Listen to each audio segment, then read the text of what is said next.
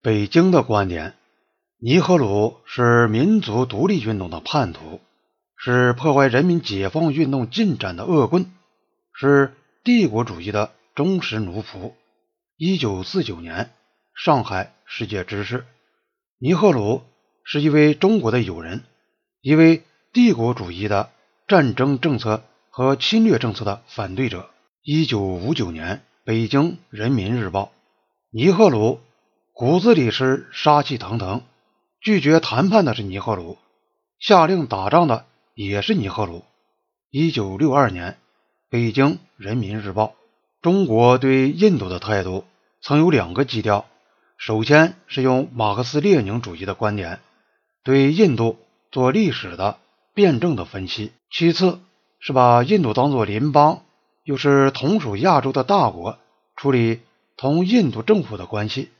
开始时，这两者是截然分开的，但事态的发展，特别是边界争端，使两者合拢，因此中国就认为。印度的行动表现出印度的政治本性，这种本性不可避免地导致同中国对撞。二十世纪四十年代的后期，中国共产党人经历了中国的大动荡，已胜利在望。他们转过头来看印度，就不难识别印度所处的政治发展阶段。尼赫鲁曾同蒋介石有过长期相互敬慕的关系。他可能成为一个典型的民族资产阶级的领袖，而国大党则同早期的国民党一模一样。例如，1948年至1951年间，印度政府也曾出动军队镇压在海德拉巴邦的特伦甘纳地区由共产党领导的起义。该地区的农民曾夺取土地，建立了自己的政权。当时看来。印度的革命可能已经开始。毛泽东在答复印度共产党的祝贺时曾说过：“我确信，依靠勇敢的印度共产党和一切印度爱国者团结奋斗，印度绝不会长期处于帝国主义及其合作者的扳机之下。自由的印度将有一天要同自由的中国一样，作为社会主义和。”人民民主大家庭的一员而出现。看来，印度在开始制定对外政策时就走上了反革命的道路。美国过去支持蒋介石，直到他垮台，垮的比美国意料的早。现在又准备支持尼赫鲁。中国共产党一家杂志在一九五零年写道：“美国把真正的希望完全寄托在印度，这就是为什么美国的第四点计划。”和其他援助计划优先照顾印度。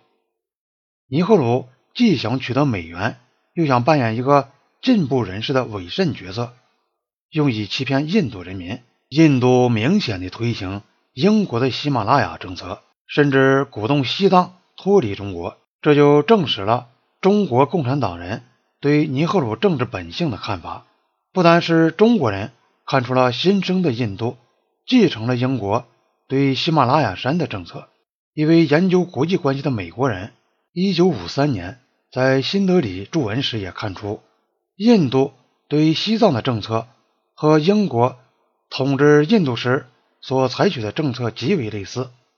一九四九年九月，《人民日报》写道：“尼赫鲁之流以一个外国政府的名义来宣布西藏从未承认中国的宗主权，这是公然挑拨。”中国诸民族的感情，破坏中国诸民族团结，公然干涉中国内政。同月，一家上海杂志指责尼赫鲁及印度政府为英美帝国主义并吞西藏的阴谋服务，同时他们自己也怀着帝国主义的野心。